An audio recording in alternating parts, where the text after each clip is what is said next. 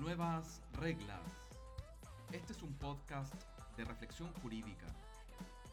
Yo soy Juan Sebastián Vera, profesor de Derecho Procesal de la Universidad de Chile. Bienvenidos y bienvenidas. ¿Son siempre buenos los procedimientos judiciales orales? ¿Por qué tienen tanta fama los procedimientos orales? Yo diría que la manifestación del triunfo de la oralidad en Chile empieza a mostrarse a partir del año 2000 con la dictación del Código Procesal Penal y con la denominada en ese momento reforma procesal penal, donde se nos mostraba un juez ágil, un fiscal también ágil eh, y una defensa, todos con un espíritu de triunfo y de realización de la justicia. Sin embargo, ya ha transcurrido más de 20 años desde la instalación de la reforma procesal penal en sus inicios, surge la pregunta de si es bueno o no el modelo de la oralidad. En el ámbito del derecho procesal, cuando nosotros hablamos de oralidad, se suele estudiar este principio en relación a otro principio, que es el de escrituración. Se podría decir entonces que el procedimiento judicial es la forma que adquiere o el aspecto exterior de la actividad jurisdiccional, como dice el profesor Palomo. Y en la mayoría de los países modernos la principal fuente de derecho procesal es la ley, y de esa perspectiva se puede establecer o trazar una línea de comunicación entre la ley, la formalidad de los procedimientos y la ritualidad. Ahora, se dice, premisas que pueden ser discutibles, que de la escrituración se deriva el formalismo, el secreto y la mediación, y que por su parte de la oralidad se derivan la publicidad, la concentración y la inmediación. Veamos en qué consisten estas relaciones.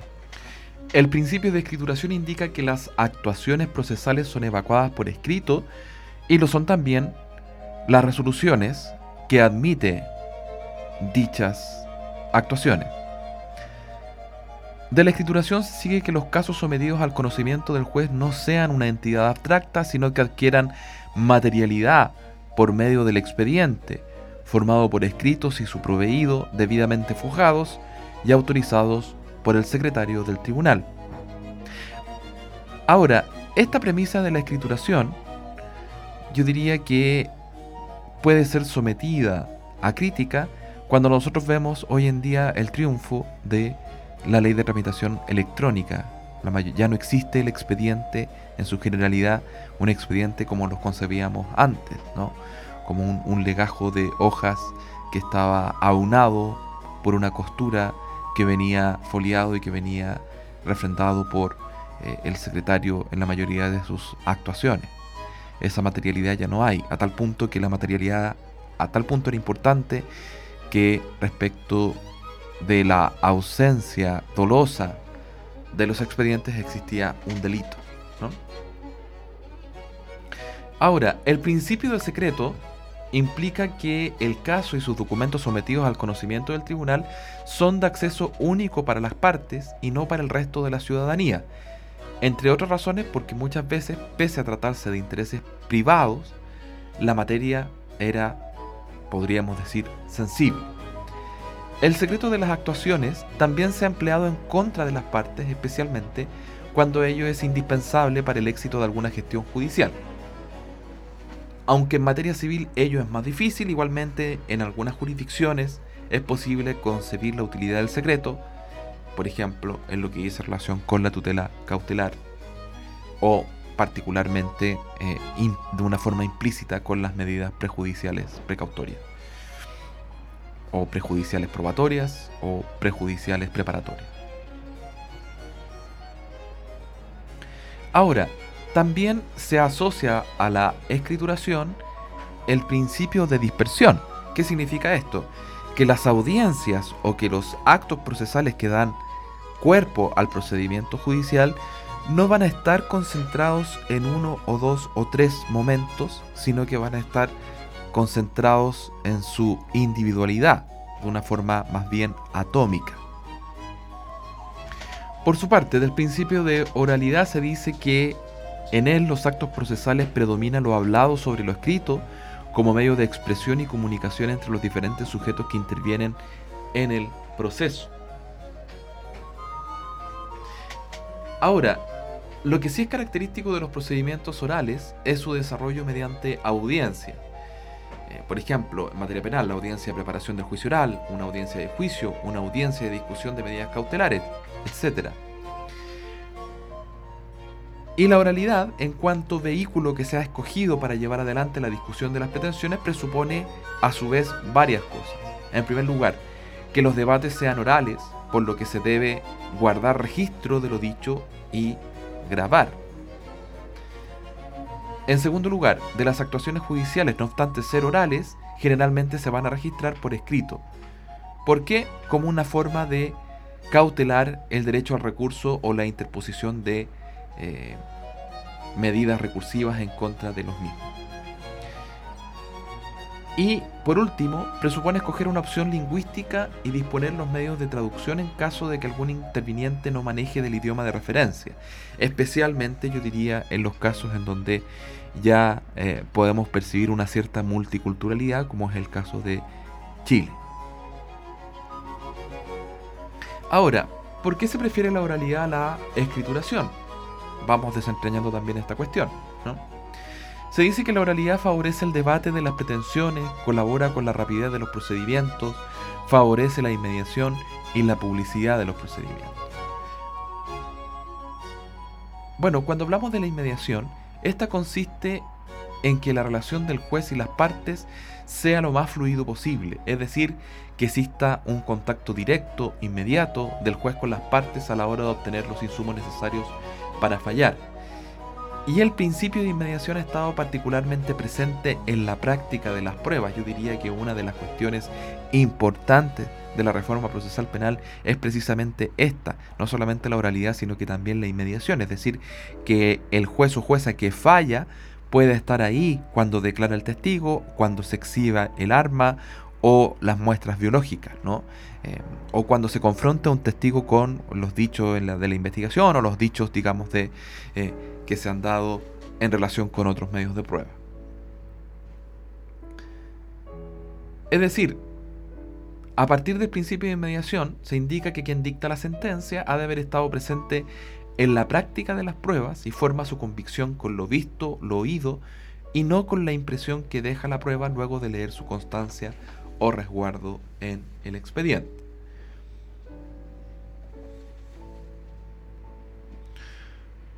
Desde esta perspectiva se dice que la escrituración favorece la mediación en cuanto el juez se hacía una imagen de lo sucedido sobre la base de lo, del reflejo que en ello quedaba en el expediente.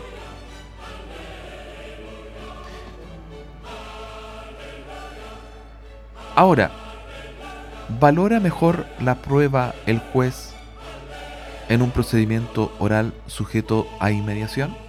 Si consideramos que valorar la prueba es apreciar y detectar la información emanada de cada uno de los medios de prueba y ponderar la credibilidad de estos medios de prueba, pues entonces la pregunta puede llegar a ser, eh, yo diría más bien, difícil de contestar en un sentido positivo.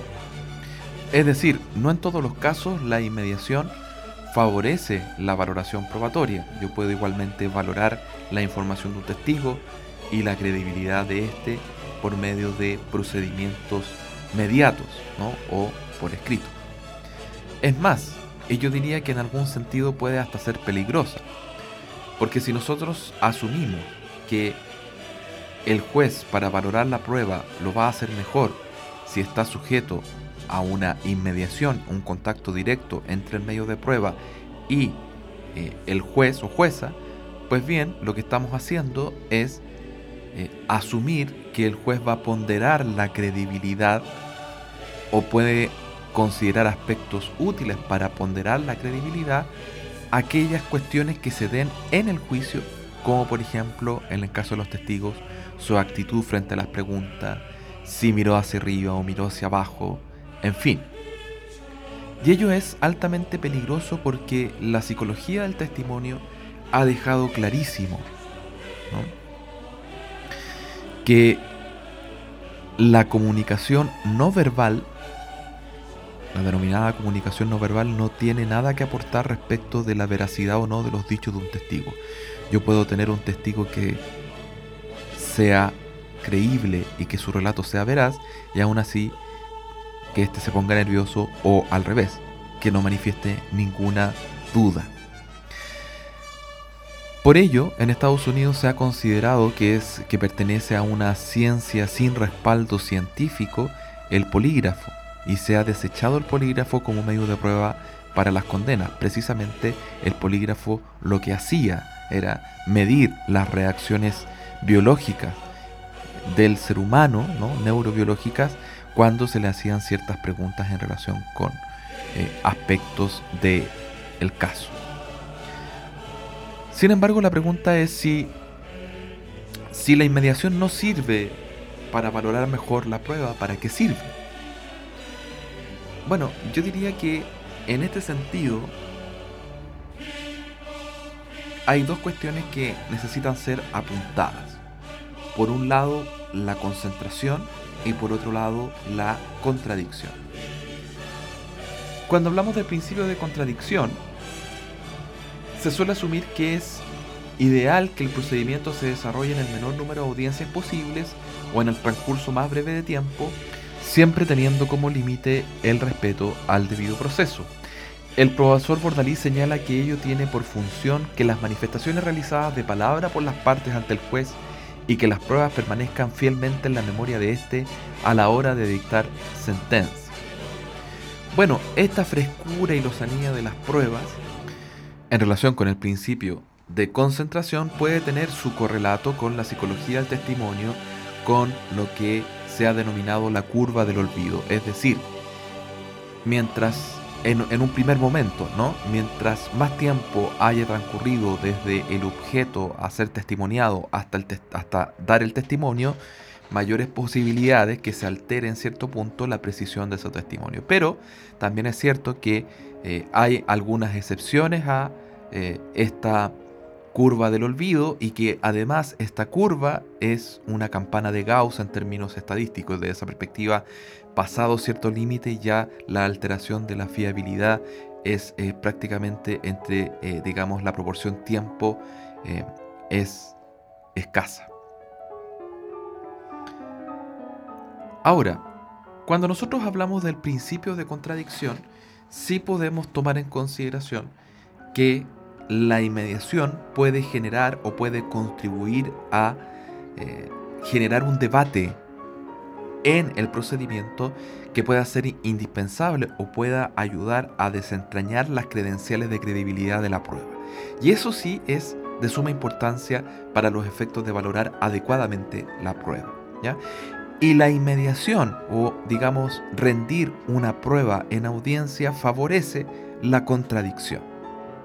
Es decir, que se pueda, una vez rendido el testimonio del testigo, que la contraparte, el derecho de defensa, pueda contrainterrogarlo y de esa perspectiva ayudar a generar una opinión respecto de lo sucedido. También la inmediación y la oralidad pueden favorecer el principio de publicidad como una manifestación también de la ilustración, ¿no? Es decir, de que todos veamos cómo se está administrando justicia en razón de nuestra igualdad. Pero si ustedes se fijan, ni la oralidad ni la inmediación apuntan directamente a la valoración de la prueba, sino más bien de forma indirecta. Y la publicidad claramente es buena porque genera un control de la ciudadanía respecto de lo que se está actuando en los tribunales. Y también favorece, por ejemplo, el estudio de las causas del punto de vista de la academia, eh, favorece un, sinnúmero de cosas que es, es bueno ¿no? para los efectos de la legitimidad del sistema. Sin embargo, no necesariamente favorece la valoración probatoria. Y en esto uno tiene que ser categórico. ¿ya? El problema de asumir que la inmediación, la oralidad o la publicidad pueden tener influencia en la valoración de la prueba puede dar pie precisamente a la aplicación de sesgo y estereotipo. Encubiertos, por cierto, si nosotros aplicamos el polígrafo, probablemente, eh, y no consideramos que el polígrafo es un artefacto de dudosa reputación científica, ¿no? podríamos hacer colar sesgo y estereotipos sobre la base de la aplicación del polígrafo. Y eso claramente es una cuestión vedada y nos va a generar decisiones completamente erróneas. Generalmente se entiende que de la oralidad deriva la concentración, pero pareciera ser que es más bien al revés, que de la concentración deriva la oralidad. Es más bien hablar de procesos concentrados que procesos orales. Efectivamente, la oralidad tributa de una mejor medida a la concentración que viceversa.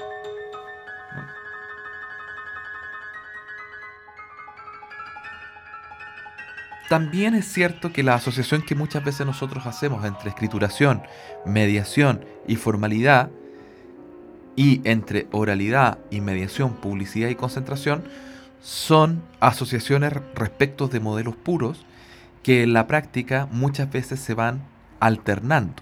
¿ya? Es decir, no va a existir un modelo oral puro o un modelo escrito puro. Y aún así, la determinación de los elementos que constituyen estas características puras también puede ser una cuestión discutida. Muchas veces se suele demonizar la escrituración y la escrituración no siempre es mala en un sentido de juicio de valor. O por otro lado, la oralidad y la publicidad también siempre se suele poner como una cuestión muy buena cuando puede también generar perjuicios. Por ejemplo, por medio de la publicidad de las audiencias muchas veces se pueden conocer datos íntimos o, eh, digamos, circunstancias que lamentablemente pueden en algún sentido tener alguna relevancia para la determinación de la causa, pero que dejan completamente expuesta a la persona eh, mm, eh, ante la ciudadanía. Pensemos, por ejemplo, en el caso de Navila Rifo y, digamos, y, todo lo que quedó en la prensa y, las transmisiones en vivo que se veía, eh, digamos, respecto de, de todo ese horrible crimen. Y, en definitiva, también evitar los discursos y las apreciaciones sensacionalistas respecto de esta cuestión, que tanto mal hacen para la justicia en general.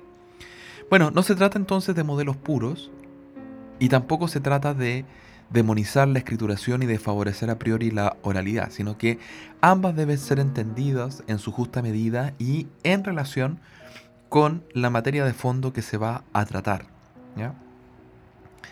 Quizás, quizás, la oralidad no es tan compatible con cuestiones de fondo más complejas, que sí lo es la escrituración.